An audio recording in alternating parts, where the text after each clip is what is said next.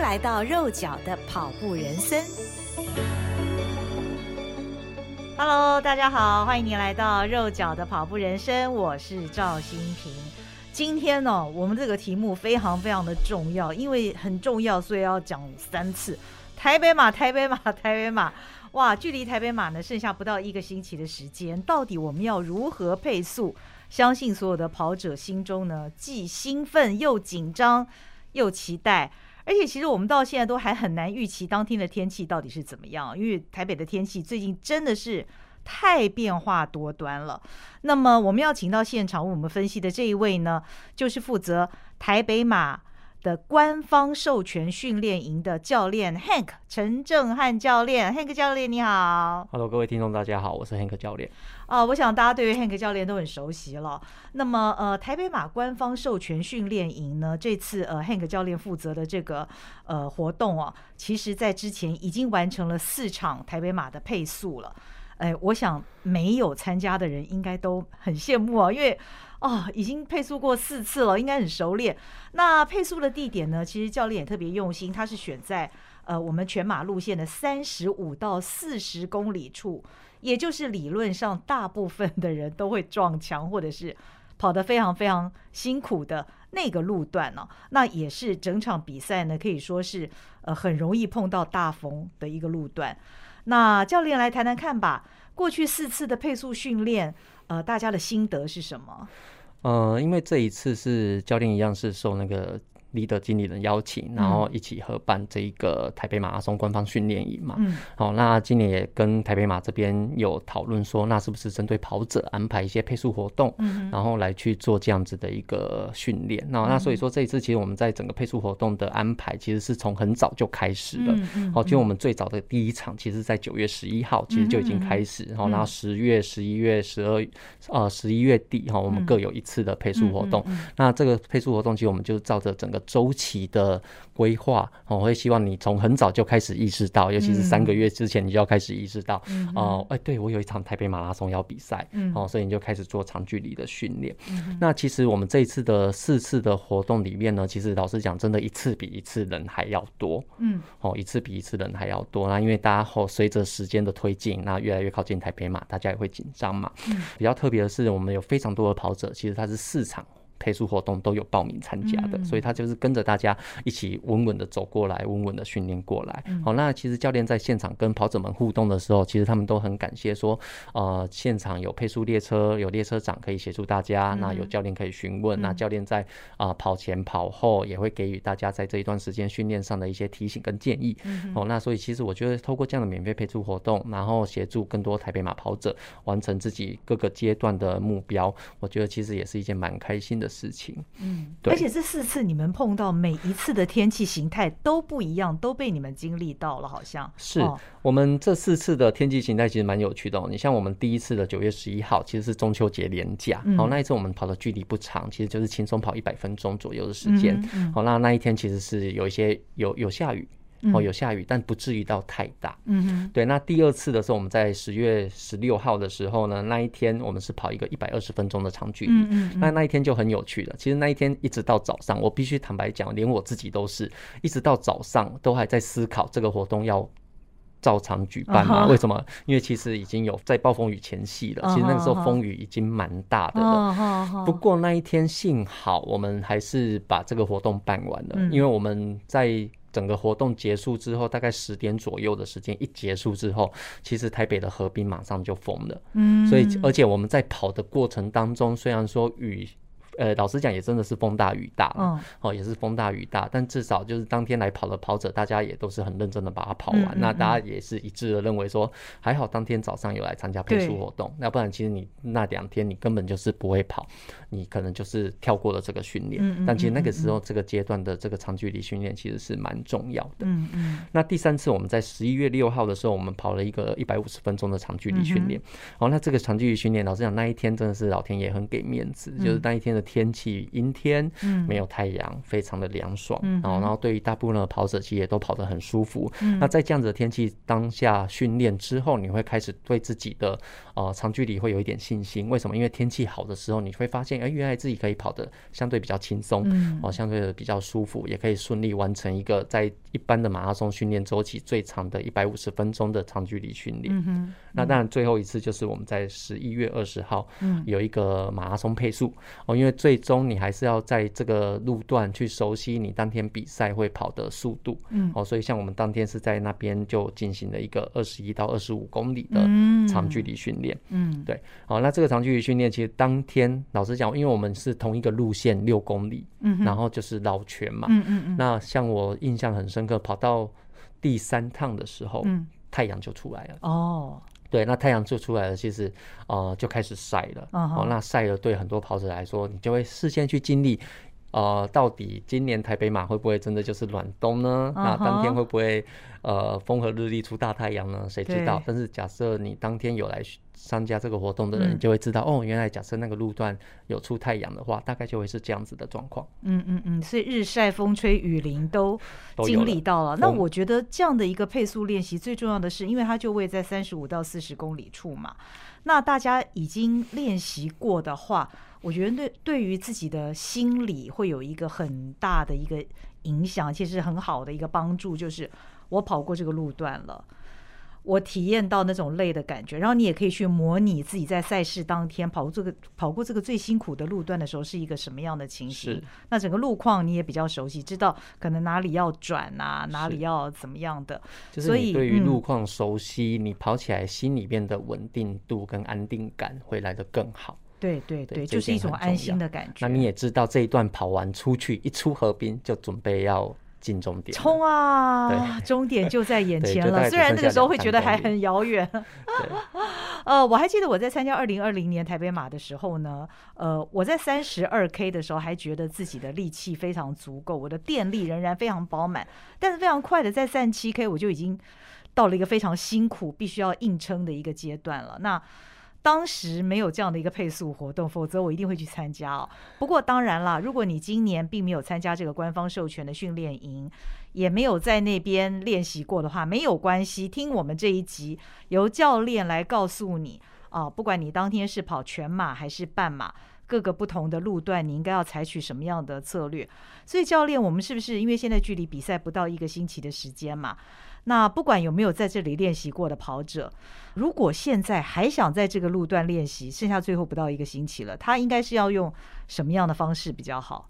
好，因为最后一个星期，通常最后一个星期的假日的周六或周日的长距离，嗯，因为离比赛比赛只剩下一周而已嘛，哈、嗯，那我们会建议你可以到这个路段，然后你可以跑两趟这样子的路线，嗯，好，也可以跑两趟这样子的路线。那这个路段呢，你一样是一样可以从那个麦帅桥下的那个松山端的麦帅桥下出发，然后一样往大家河滨公园的方向跑，嗯、然后就是跑我们真正的比赛赛道路线，然后折返之后这样子算一趟，一趟大约会在。六点三公里左右，嗯、那教练的建议会是，你就跑两趟，嗯，然后第一趟熟悉路线，嗯，然后就稳稳的跑，舒服一点没关系。那、嗯、第二趟就可以尝试着跑你的马拉松目标配速的速度。对，那你就会知道哦，原来这个路线跑起来的感觉会是怎么样。嗯、那当然，你说当天你在训练的当天，到底是出大太阳呢，还是天气？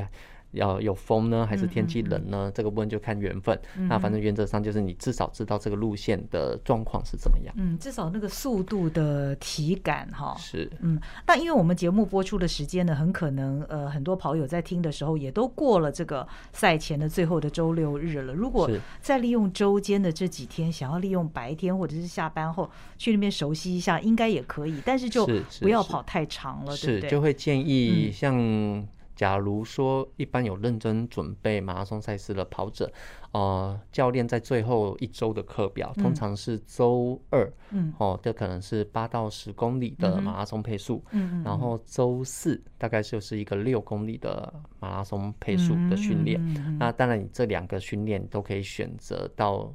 那一个现场去做训练，嗯嗯、那只是晚上的话，那边可能要稍微注意一下，嗯、都有路灯，都有路灯，嗯、那也有人，嗯、对，也有人，那就是晚上的时候视觉上可能还是要注意一下，嗯嗯嗯这样子就好。因为那边其实运动的人很多，骑自行车的人也很多。OK OK，那其实为什么最后一周呃训练的时候要用马拉松配速？最主要的就是要让自己熟悉自己处在马拉松配速的那个体感嘛，对不对？是，就是你要能够。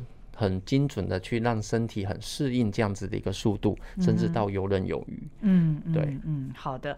那如果我们呃以这次赛事的全马开始来分析好了哈，是，因为这是呃全马，当然四十二点一九五，那这是呃台北马的全马路线呢，跟往年比起来，呃有一点调整哈。那就请教练帮我们分析一下，我们如果是全马的跑者，我们现在想象自己已经在那个起跑线上了，从一开始跑。之后，我们到底这个全程，我们应该要采取什么样的配速策略比较好？好，呃，其实今年的台北马拉松路线跟往年的路线，跟前两年的路线最大的差异，其实就是在我们一出塔悠路水门之后，嗯、我们并不往健康路跟三民路走，我们是直接跑到南京，嗯、然后再右转，然后就准备进终点。好，那当然这样子理论上来说，就是少了两个。九十度的大转弯，哦，太好了，对，然后那当然跑起来会比较舒服一些些。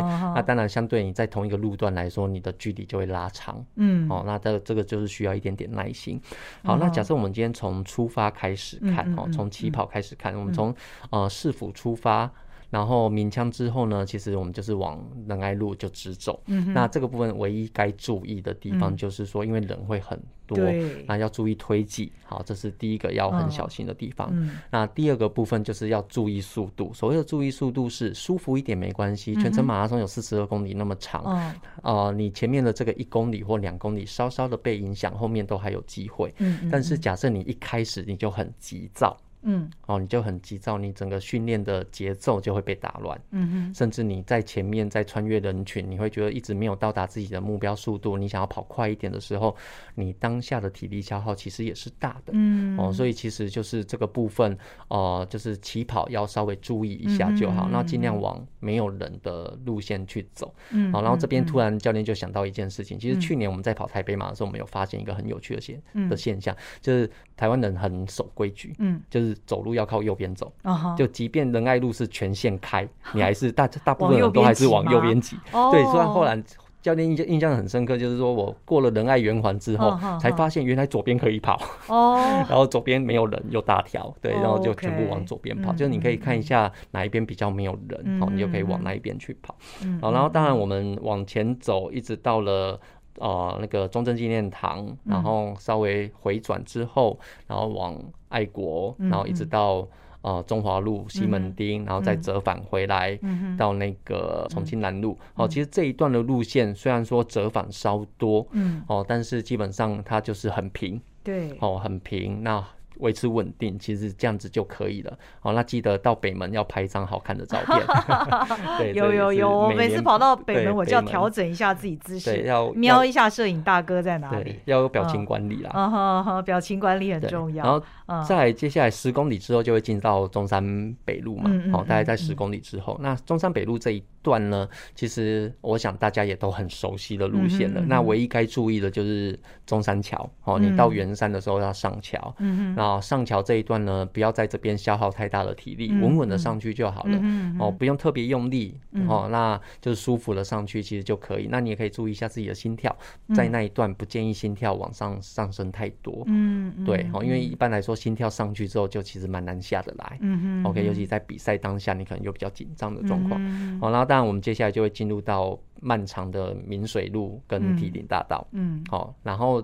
这一段呢，我们会一直到二十公里，嗯，我会一直到二十公里。那在二十公里的时候，我们就会准备要上那个环东的高架桥，对，好，那环东的高架桥会稍微比较辛苦一点点哦。这是往年根据很多的跑者的回馈，环东高架桥上除了我们要上两层的高架之外，嗯，好，那当然。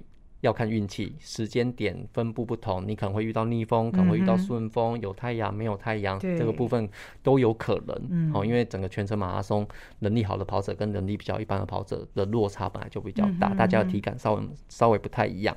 好，那整个在环东上面，其实是你要就做一点休息调养的时候，为什么呢？因为接下来下桥之后的三十公里，因为下桥之后你会有一些很多的折返，对，那那些折返不适合你拼速度。嗯哼，OK，那你在那个折返的时候也可以稍微做休息。嗯、那在环东上面就稳稳的跑，稳稳的跑，也不要太过积极。嗯哦，有可能在桥上的时候，因为速度感稍微不太一样，嗯、在桥上的速度感跟在平地的速度感有时候感觉上稍微不太一样。哦，那你那时候还是要保守一点点为主。嗯哦，保守一点点为主。那最后当然就是我们一下桥之后折返进河滨。嗯。哦，那进河滨整个最后的十。十二公里，哈，十公里往呃三十公里之后，就几乎整个都在河滨内，哦，那都在。其实我记得那一段是比较狭窄一点的，是那一段会比较狭窄一点点，哦，然后那一段比较狭窄一点点，当然还有一个啦，就是它一进河滨之后，你会马上马上遇到一个长下坡，对对，然后那个长下坡小心点跑，不要跌倒，对对对对。哦，然后在河滨的时候那一段倒是不用太担心有逆风。嗯，对，那一段通常运气好，应该都会是顺风，小顺风，嗯哼，对，会是小顺风的状况，嗯，对，然后就一路走到我们刚刚提过配速活动训练过，从三十五公里到彩虹桥，彩虹桥大概在三十四、三十五公里左右，然后一整个到整个往大家河滨方向的河滨走，那个时候才有机会可能会遇到逆风，嗯，对，那跑河滨有一个好处是你可以很稳定，然后就是直直的跑而已，嗯，没有什么转弯。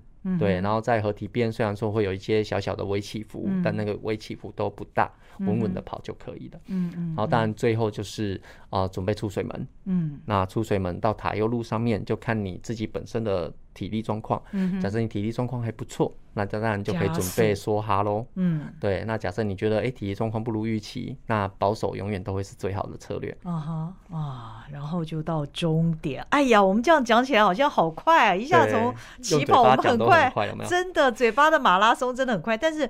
啊，我觉得这个中间最大的一个关键就真的是稳定，不论是你脚步的稳定，还是说你心态的稳定。虽然一当天的情况，包括天气，还有你自己的身体情况，你不见得能够持守那个稳定啦，但是还是要稳定，还是要稳定。就其实面对比赛，不要过度积极啦。对对，面对比赛不要过度积极。嗯嗯，因为我去年没有跑，但是我二零二零年参加台北马的时候，我的心得是，如果能够跟上适合自己的配速列车，是一件蛮不错的事。虽然配速列车的周遭都非常非常多的跑者会挤在那里，但是我觉得，如果你没有办法紧跟着配速员，你跟他保持着一定的距离。呃，他在你的视线范围之内，我觉得那都是能够让你在最后加速之前维持你的速度稳定，而且保证你可以达到你的目标的一个很重要的一个关键。呃，嗯、其实像目前比较大的比赛，通常都会安排官方的配速列车。嗯嗯嗯、那其实。配速列呃，你要跟官方的配速列车当然是没有问题的。嗯嗯嗯，那只是说呃，有几个地方还是要小小的去注意一下，就是说，通常官方的配速列车，他们的起跑位置都在最前排。嗯，嗯。但是你个人的起跑位置不一定在。他们正后方，对对，有可能离他们比较远。好，这个时候在起跑过后，很多人会急着想要去追配速列车，没错。哦，那这个是大忌。嗯，你只要清楚的知道一件事情，就是配速列车，老实讲，你知道在终点跟上他们，你成绩就达标了。嗯嗯，对不对？但是。我们会希望配速列车可以让我们可以协助我们，让我们在过程当中比较舒服嘛。所以当然我不会在终点才追到他们嘛。那你可以预计，例如说十公里或二十公里之后才慢慢的追上他们。那这也是一个可以的做法，因为列车最重要的。功能除了配速稳定之外，那当然在逆风路路段的协助的挡风，我觉得这个也会有蛮大的帮助。嗯、所以换句话说，假设以整个台北马，你在二十公里前慢慢的跟上配速列车，嗯、我觉得这已经是很好的状况了。嗯、尤其假设你们在不同区出发，嗯、对，这本来就是一个很好的状况。好、嗯，那甚至有一些配速列车也会习惯性的。呃，前半程稍快，嗯，好、哦，那这个部分你也要去衡量一下自己自身的状况，嗯哼，你是不是在列车前半程稍快的状况之下，你确实还是可以稳稳的跟上，嗯，还是说，哎，列车这个前半程稍快的策略对你来说压力比较大，嗯、那你要适度的去做取舍，嗯哼嗯哼，也就是说，如果你一开始没有跟上配速列车的话呢，先不要心慌哦，先不要心慌，因为后面其实还是有机会你可以追得上他们。那另外，我想请教教练呢、哦，因为。像我那一年跟配速列车的经验啊，因为配速列车的这些 pacer，他在补给的时候，他们的迅速都是非常非常的快，而且他们不会每一个人都去拿补给。比方说，一列配速列车四五个配速员，他很可能是其中一位，他拎了四五个水杯哈，然后就给其他的配速员。但是对于我们这些跟着配速列车的跑者来讲呢，我们在补给站虽然我们也希望速度很快，但是我们的速度就没有办法那么快嘛，所以经常在补给站的时候呢，经过补给站的时候，我们的速度就会离那个配速列车更远了一点。是，这个时候心里都会紧张，对，就怕说啊，我万一接下来就跟不上了，该怎么办？所以，我们所有的跑者，不管你有没有在跟配速列车的，你在经过补给站的时候，你应该要怎么样的进行比较会顺畅一点，也不会影响到其他的跑者。呃，其实。嗯，配速列车，因为列车上通常人都很多啦，哦、嗯，所以老实讲，你说补给的时候不不受影响，嗯，这件事情是不太容易的，有点难哦，有点难。哦、嗯，那我只能说，假设你要我给建议，我会给补给策略上面的调整。嗯嗯，你就是不一定要跟大部分的人。实行同样的补给策略，嗯，例如说，你的补给可以往前二点五公里或往后二点五公里去做微接微调，嗯，好，那这样子的话，你在跟配速列车的时候，也会跟着来做，也会来的更稳定一点点。例如说，可能大家很习惯，例如说十公里、二十公里这种比较整数的公里数，十公里、二十公里、十五公里，很多人都会下去做补给，这个时候就会很多上上下下列车的状况。那在这样的状况之下，你可能就会往前提早二点五。或往后延后二点五，然后去做这样子的一个啊、呃、策略上的微调，嗯，哦，那可能在上上下下的状况就比较不是那么的严重，嗯，对，然后那甚至你在面对列车长离开的时候，就像刚刚我们其实有时候是心态上的问题，嗯嗯嗯，当你在补给站的时候跟列车长慢慢拉开的时候，嗯嗯，你可以有两个选择的想法，第一个是哇，我好像越来越跟不上了，对。这是第一个想法，uh. 第二个想法是没关系，我待会就跟上了。Uh. 其实这是同样的一件事情，只是你脑袋怎么样去思考这一件事情，就会影响到心情。对对对，那心情当然就会影响到其他的事情。哦，那所以我会觉得说，就凡事往正面去做思考。嗯，你要看的是没关系，我还有，反正我。跟上，花个一公里、两公里时，慢慢稍微再拉近一点点距离，uh -huh. 那就好。我只要一一直保持在一定的安全距离内，我觉得就 OK。嗯，随时调整，正面思考，没关系，我待会儿就跟上了。是啊，是啊。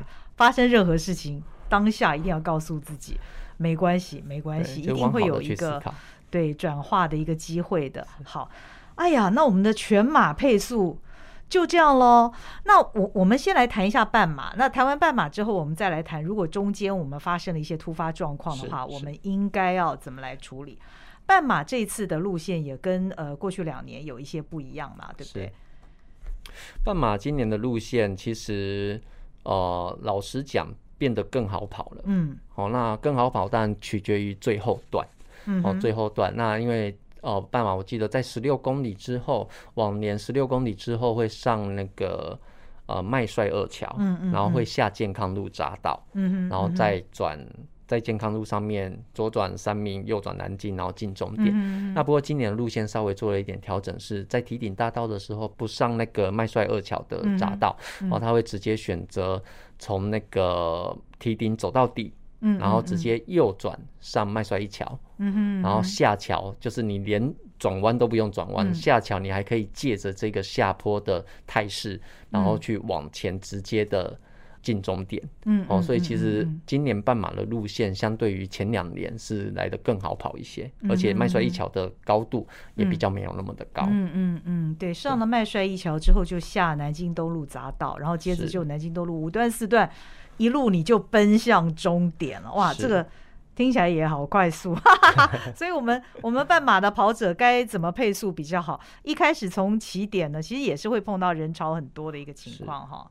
其实，在整个不管是半马或全马啦，哦、嗯，那呃，半马假设你是因为半马的速度毕竟是比较快的，嗯嗯，那半马的速度在比较快的状况之下，你对于自身的速度能力的掌握要来得更好，嗯，要不然其实你尤其在前面一慌的时候，其实很容易很很容易就爆了，嗯嗯，哦，很容易就爆了。那所以其实呃，半马的调整空间并没有太多，嗯，啊，因为距离比较短嘛，哈，但是唯一几个我们可以先预先做好准准备的就是热身。嗯，哦，你半马的热身通常还要热得更充分一点点。哦，这样。对，因为你出去的那个速度本来就是一个对你来说是比较高的一个配速。嗯，哦，本来就比较就是一个比较高的配速。嗯，好，那至少整个半程马拉松我们一样出发就是在整个就是在仁爱路上嘛。嗯，好，那状况就是跟。啊，全马的状况其实相相差不大，嗯。嗯嗯，只是半马我一样在中正纪念堂做折返，好、嗯，然后今年好像有多了一个在中正纪念堂之后跑过爱国东路才会又会折返回来爱国东路，嗯，所以其实这个路线算是有点小意外，就是它有多了一两个折返，嗯，好，然后最后再回到中山北，好，那一样就是维持稳定，嗯。那这个时候半马的同学会开始跟全马的人，嗯哼，哦，会开始会有一些。交汇嘛，哈，会有一些些交汇，嗯，好，那基本上来说，哦、呃，一样就是上到中山北，嗯，好，中山北的那个中山桥，嗯，然后一样下去就是啊、呃、明水路跟堤顶大道，这边都跟全马在一块，其实都一样、嗯，那只是半马这个部分在明水路跟堤顶大道这边还要稍微再更注意一点点是，是、嗯、因为半马一般来说我们速度没那么快，哦、嗯，所以围上坡还好，可是其实对于明水路。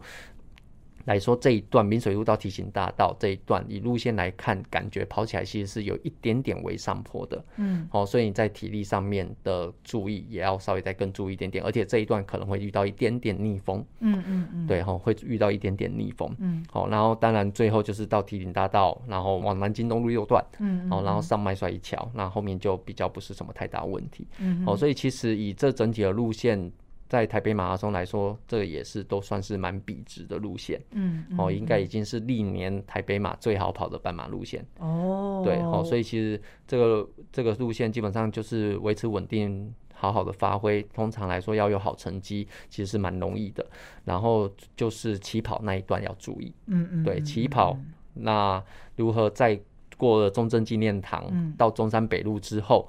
才比较放开的跑，嗯哼，前面都要稍微保守一点点，因为人多，嗯、然后在中正纪念堂附近折返也多，嗯，然后一回到中山北，你就可以比较舒服的流畅的跑，就比较不是问题，嗯嗯嗯，还有一开始那个路上的猫眼石，我们还是永远要注意的一件事情。虽然现在其实大家都有把猫眼石这件事放在心里了啦，但是当人多的时候，当你想要超越别人的时候。还是有的时候会提到哈，这个还是要小心。那其实教练，你常说一句话，把该做的事做好，该发生的就会发生。我觉得教练这句话真的是再有道理也不过了。那么当然啦，我觉得大部分的跑者都是非常认真严肃的跑者。你越接近台北马的日期，你不管在河滨，你在任何地方看到练跑的跑者，你都感受到他们的那个训练的强度。啊，都拉高了，然后每一个人都是非常认真的在准备。那当然啦，对于准备充分的跑者来讲，今年的台北马呢，大家都怀抱着同样的希望破 PB。那现在经常就是取决于当天的天气到底如何，以及你的身体会不会发生一些突然的状况。是。那对于这些训练有素、准备充分、想要圆梦的这些跑者，教练会给他们什么样的小提醒呢？好，基本上来说。比赛跟训练其实是同一件事情，嗯，只是你今天把田径场或河滨的那个训练换到了比赛场地，嗯，我觉得这是一个蛮重要的心态。你可以面对比赛更谨慎，嗯嗯嗯，但不一定要更积极，嗯，这样对。所谓的更积极是，有一些人面对比赛的时候，他常常会采取的策略是。更积极的，uh -huh. 因为他想要在今天跑出好成绩，他觉得他有休息了，uh -huh. 他休息够了，uh. 所以他觉得他今天好像状况很不错，uh. 所以他会对于自己的状况过度的乐观，嗯嗯嗯，对，那常常在这个时候，他就会跑出一些跟他平常练习不太一样的内容，哦、uh 对，哦，有一些跑者其实，尤其对自己要求很高的跑者，uh. 通常这样的状况其实是很容易发生的，uh. 所以为什么教练会说你就是要把。啊，比赛当成一个训练，嗯，哦，你只是把它当成你整个周期最后一个训练课表，然后把它当成训练来跑。我觉得这样子的态度其实是蛮重要的。嗯嗯。那至于 PB 这一件事情，嗯，其实有时候，哦，呃，很多时候 PB 其实是可遇不可求。真的，因为你练的再好，当天老天爷不给你好天气，就是没有用。对，你练的再好，你当天有一些小、嗯、有一些补给上面出了一些状况，不够谨慎，或者是哪里小有一些小出错，嗯、有可能就会让你之前的的一些努力，嗯，哦，那。就会有点可惜，所以其实有时候到最后你反而放宽心，嗯，哦，放宽心，稳稳的去跑这个比赛，有时候成绩出来都还算是会蛮意外的好，哦，这是很有可能的，哦，这是很有可能的。所以其实你说把该做的事情做好，那该发生的事情就会发生，因为把该做的事情做好是。我们能够掌握的事情做好，嗯、就是对于我们，我们可以很认真的把每一次的训练做好，嗯、哦，把每一次的长距离跑好，嗯、把该做的恢复放松做好，嗯、把该做的力量训练做好。嗯、我们可以把自己能够掌握的事情全部都做好。嗯、那做好了就代表你一定会达到这个目标，或者一定会破 PB 吗？嗯，不一定。那只有看当天的实际状况跟临场表现，嗯嗯、才会决定你最后的结果。嗯、那当天的。实际状况啦，临场表现啦，跟比赛经验也有关系啦，然后跟天气也有关系啦，跟当天风怎么吹也有关系啦。对，所以其实这个变数很大。那我觉得就是会鼓励大家，就是我们已经很努力的把我们能够做好的事情做好了。那当天我就是稳稳的去做发挥，稳稳的去做表现。嗯，那在一切都。很稳定的状况之下，理论上成绩也会是还不错的。嗯嗯嗯。不过其实也有很多的跑者是练不够的，你知道，一一方面有的其实是心态上觉得自己永远都练不够，没有练够。那当然还有一些人呢，就是在比赛之前就平常都没状况，比赛之前突然就出了一些状况，比方说感冒啦，或确诊啦，或者是他呃，也许突然哪里哎。哪里痛啦，或扭到啦等等，对于这样的跑者，剩下几天就要比赛了，他们应该怎么办？好，通常来说，遇到突发状况，对于教练个人本身的习惯是，我统一称为缘分。哦，对吗？哈，我举一个例子，去年，哦，像我我自己去年我台北马，我自认为我准备的还算充分，嗯，而台北马前一周，我下楼梯的时候脚扭到，嗯。那对我来说，这就是缘分。对，对我来说，这就是缘分。那那像我今年，我今年有其他的状况哦。那但这个，我觉得这一切都是缘分，都不是受伤哦，都不是受伤。对，然后像像。生活要更小心哦，生活要更小心，尤其在剩下的这一个礼拜，你要更注意自己。哦，像我们也听到非常非常多很可能会发生的事情。剩下这个礼拜，明明平常骑机车没事，这个礼拜骑机车就跌 就摔车，这种事情我们听到太多了。对，那好好照顾自己，不要感冒，这当然是。那假设这些事情发生了，嗯，那该怎么办？一样嘛，我刚刚说了，缘分。就是今年老天爷不让我有这个好好的状况去面对这个比赛，嗯，那我觉得有关系吗？没关系。那过程当中一定有哪些自己没有照顾好自己的地方，一定有哪些自己不够小心的地方，那就是调整，然后再出发。嗯，对。那如果是赛中呢？比方说突然的大抽筋，嗯，或者是跑一跑吐了，或者是。跑到一半想要落赛，你知道，嗯，总是有这样的情形会发生。嗯，好，那有这样的事情会发生呢？不管你在比赛当中有什么样的事情发生，嗯，嗯，你第一件事情最该下的判断就是，你马上就该处理那个状况。嗯。嗯嗯。举例，假设你跑到一半，你觉得脚底有沙，嗯，有小石子，嗯，你觉得不舒服，嗯，好，该怎么办？有一些人他可能会，第一个，他可能会。觉得说，嗯，这个小石头应该没什么太大影响吧？对啊，那就不要处理了。对，舍不得停下来。嗯，那最终的结果就是在可能二三十公里之后起了一个，因为摩擦起了一个大水泡。嗯，那后面比赛就整个结束了。嗯嗯嗯，对，就有可能会是这样子的话，那你为何不当机立断，就是停下来，把袜子脱下来，真的把沙子处理好，再穿上去，然后再出发？嗯，就是你当机立断，你必须要处理这个状况，就是要处理，要排解掉。嗯嗯，就是一定要排解掉。嗯，好，那举例像大。像上厕所这一件事情，嗯、就赶快去找厕所上啊！这个没有什么，第一个没有没有其他的方式，嗯、这个状况已经发生了，就赶快去处理掉。嗯，对，处理掉之后，你后面会来的安心。嗯嗯、哦，你像我们去年有一些就有学生有遇到类似状况，嗯、他从十公里、十五公里就开始想上厕所。哦、对，那男生嘛，想尿尿，尿、uh. 尿尿很简单，很快，就是进去出来，uh. 可能三十秒左右的时间，uh. 啊，一直忍忍忍忍忍到三十几。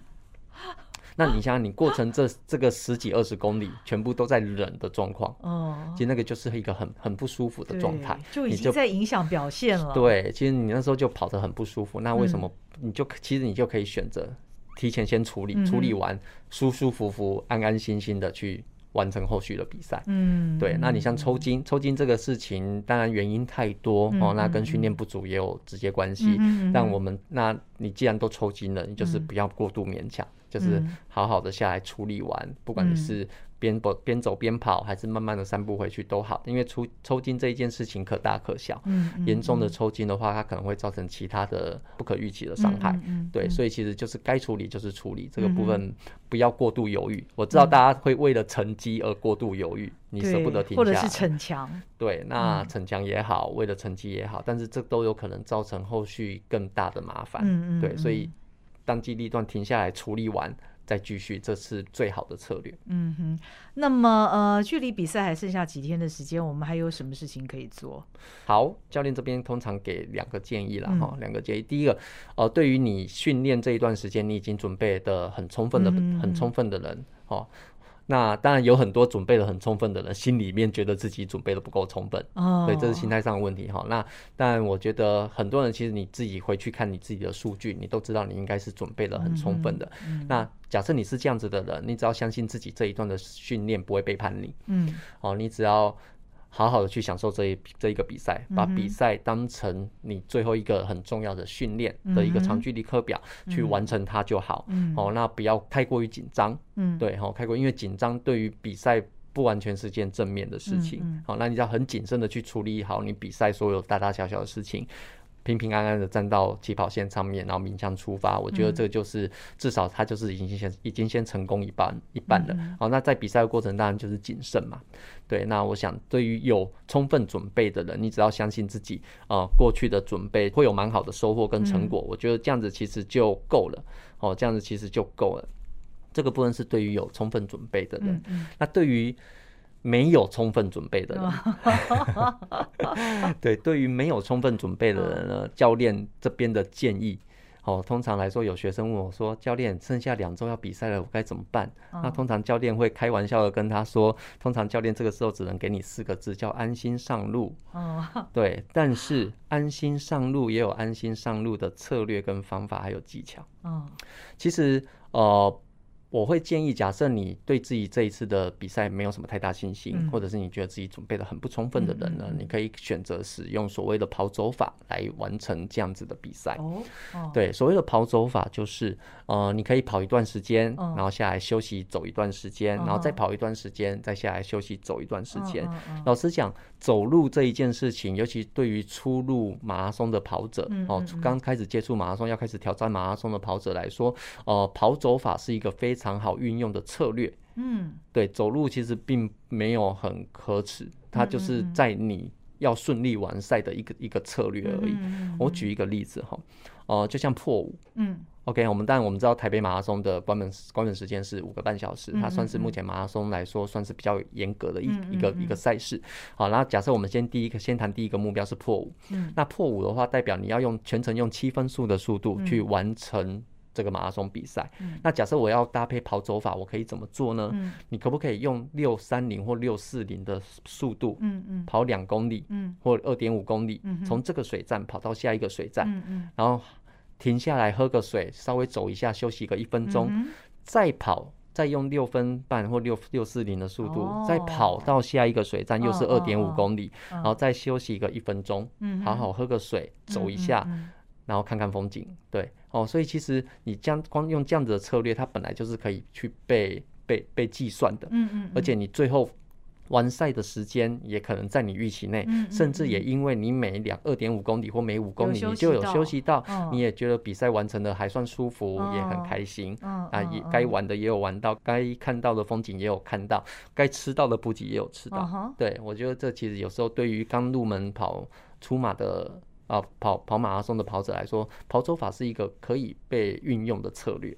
哦，这让我想到我有个朋友，他大概是四小时左右的成绩的跑者哦。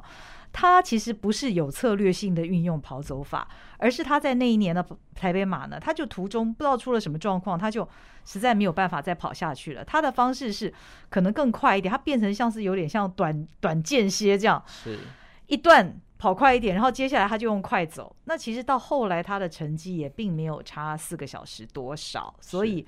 这个的确是可行的一种方法，哦。其实本来就是一个可行的方式，嗯、而且其实国外甚至有教练把它写成书，哦，专门在介绍跑走法。哦、对，跑走法来跑马拉松。对，它本来就是跑跟走去做交替。嗯嗯嗯嗯、对你，你可以把一个全程马拉松四十二公里换算成一个距离比较长的长间歇训练。嗯嗯嗯。对，五公里乘八。二点五公里乘十六这样子的一个长距离的的间歇训练，只是你那个间歇的速度也没有很快，嗯那你休息的时间也没有很长，嗯对，然后去做这样子的换算，它本来就是一个还不错的策略。嗯，这个可以给准备不太够充分的，或者是体力没有那么好的跑者，可以给他们做一个参考。那另外，我觉得。赛前一天或者是比赛当天的准备也非常非常的重要，因为你不能够漏失任何一个细项，否则呢，你当天。比赛才发现，那就紧张了哈，对不对？是，这当然没错。嗯、所以其实从比赛前哦，像我们听众们听到今天的这一集节目的时候，应该只剩下一周。嗯。所以其实从前一周开始有一些注意事项，嗯、前一天跟比赛当天其实都有一些注意事项。那教练这边也稍微做一下提醒。嗯嗯，嗯。其实比赛前一周，你现在要知道会场在哪里。嗯嗯嗯。所谓会场在哪里？你不要跑到总统府去。对，好，你是在台北市政府。OK，哈，你不要跑到总统府去之后发现，哎，怎么都没有人。哦、对，然后第一个。你要知道会场，那你要知道机务。那个机务车在哪里？对，你要知道洗手间在哪里，你才不会去到会场的时候慌慌乱乱的。这超级重要。对，这件事情其实是非常重要的。你去到现场，你想问你都问不到。虽然说大会一定会有工作人员，而且当天那个时间，那个天色还比较暗一点了，有时候你会觉得看不清楚，人又多。是，所以你一定要先看你的号码布，先知道你的机务车在哪一个位置，然后哪边附近有洗手间。嗯，那你可能选择就是到那一个地方去做热身，嗯嗯嗯，跟准备。我觉得这一点其实是蛮重要的，嗯，哦，就是你要知道会场的布置，然后再你要怎么样去到现场，嗯，例如说你住台北还是你住外地，你要台北住饭店，当天早上再出发还是怎么样，这些细节你在现在应该都要能够确定的，甚至我都会建议大家不要开车或骑车到现场，嗯，为什么？因为你开车或骑车到现场，第一个你要找车位，嗯，其实车位找不找得到。哦，或者是你会不会有很慌慌乱乱？哦，这个部分也要注意。第二个是，当你跑完一个全马或半马的赛事，嗯、你还要回到起跑点去牵车，嗯嗯，其实这也是一件蛮辛苦的事情。但是哦，搭捷运，我觉得这个也是要提醒大家，因为呢，我上次搭捷运嘛，虽然台北捷运它是有提早发车哦，因应台北马拉松，但是呢，你知道吗？当车子来的时候，虽然我们预先也算过那个时间是 OK 的，来得及的，但当车子来的时候，我们会发现，天哪！怎么好像他才从起点到我家没有多久，那个车厢已经整个大爆满。我还记得那一年，呃，二零二零年，当时我家那一站，连同我在内蛮多跑者，但是门打开，你知道车厢整个大爆满的时候，我们就给他硬挤。是啊，那尤其我们又要到忠孝新生站转车，因为我们要转到板南线，到忠孝新生的时候，那更是人爆多，你知道吗？那个时候你的心里会非常紧张，因为你会觉得。如果我挤不上这班车的话，我可能就来不及。不及。对。然后，当我们每一个人都挤进去之后呢，下了车之后，女生碰到一个什么情形呢？是。我们在市府站下车之后，我们就先选择市府站的洗手间，先上厕所，想说不要到外面那个那个流动厕所啊，很脏啊，还要排队。就没有想到捷运站里面的洗手间也是要大排长龙。是。然后等到上完洗手间一上去呢，可能是因为心里紧张，因为。排队上洗手间已经花了一段时间了。对，等到我们一出出口上去的时候，我还记得我当下分不清楚东西南北。我在想说，我明明都已经看好地图，看好我的寄物车，到底我的那个车子在哪里？然后又很暗，又看不清楚。还好我那一年是碰到跑友，喊了我一声。是。把我从那茫茫大海当中指引我，对，到那个正确的方向。是，嗯，对啊，所以了解会场布置，还有你怎么样去到现场，其实这件事情很重要了哈。嗯、所以像教练自己本身，我是呃二话不说，我就是搭计程车。对，这个真的花点钱最安心，早点到。就是你很安心。好，当然你觉得你、嗯、你时间很允许，你跑半马，你可以慢慢晃晃晃晃晃到会场，嗯、这也没有不行，就是看你自己的选择。嗯，好，那在赛前一周，我也会建议大家要去做作息的调整，因为比赛是早上，嗯、那你大家可能平常不会那么习惯早起。好，那你可能要试着有一两天，然后早起，然后吃个早餐，上个洗手间，然后出去练跑。哦，我觉得这样子是一个比较好的节奏。对，然后闹钟要多放几个吧。对，就你现在要开始适应，哎，你到底要放几个闹钟才有办法把你叫得起床？我有睡过头的经验，太惊恐了。对，然后在这一周，你还要确认一下你比赛当天的装备，然后你有哪些装备要用的，是不是还不够？哦，能量包是不是还不够？要去补货的。哦，你不要到前一天才慌慌张张的去做这件事情。嗯，哦，去做这件事情。晶片要记得别上哦。对，晶片是前一天要去做注 要去做注意的。好，那比赛前一天呢，你还要做做什么事情呢？你要把你所有的细项。呃，比赛的装备全部都整理到同一个位置。好、嗯嗯嗯、像教练的习惯是，我会有一张桌子，嗯，这一张桌子就是放我比赛当天，我明天早上要带出门的东西，嗯、我会把所有的东西全部都放到这一张桌子上。哎、欸，那也很有仪式感哈。然后拍一张照，对不对？之类的，然后再放到这个位置上。最重要，对我来说最重要的事情就是，我当天早上出门的时候，我这一张桌子清空，就代表我什么东西都带到了。嗯嗯。哦，这一件事情蛮重要的。嗯。哦，那当然，比赛前一天你还要准备你习惯的早餐。嗯，好，然后再确定一下你的交通方式，然后睡觉前当然闹钟还是要多记几个，对，好，甚至你假设你有跑班，然后那你可能就是是不是哎起床之后就去群组一下。发发个言，然后看大家是不是有起床之类的。Oh, oh, oh. 对，然后像教练每次比赛比赛当天，我起床的起床的第一件事情，我就会到群组里面发信息叫大家起床，然后就开始去注意有没有哪些该出现的人。对，感觉他很安静，对，还没有出现，还在睡梦中。对，好，就是这件事情蛮重要的。好，然后比赛前一天，其实教练最近有多。多增加了一个习惯，那我觉得这个习惯可能对很多人会有一点点帮助。嗯，就是我会习惯在礼拜天比赛，我会在礼拜六睡午觉。礼拜六睡午觉，这样晚上不会睡不着吗？哎，对，大部分的人跑，大部分的跑者跟学生都会问教练说：“哎，教练，你这样下午睡午觉，你晚上会不会睡不着？”因为已经晚上已经很难睡了。对，那教练的想法是，你就算不睡这个午觉，你晚上还是很难睡啊。对吧？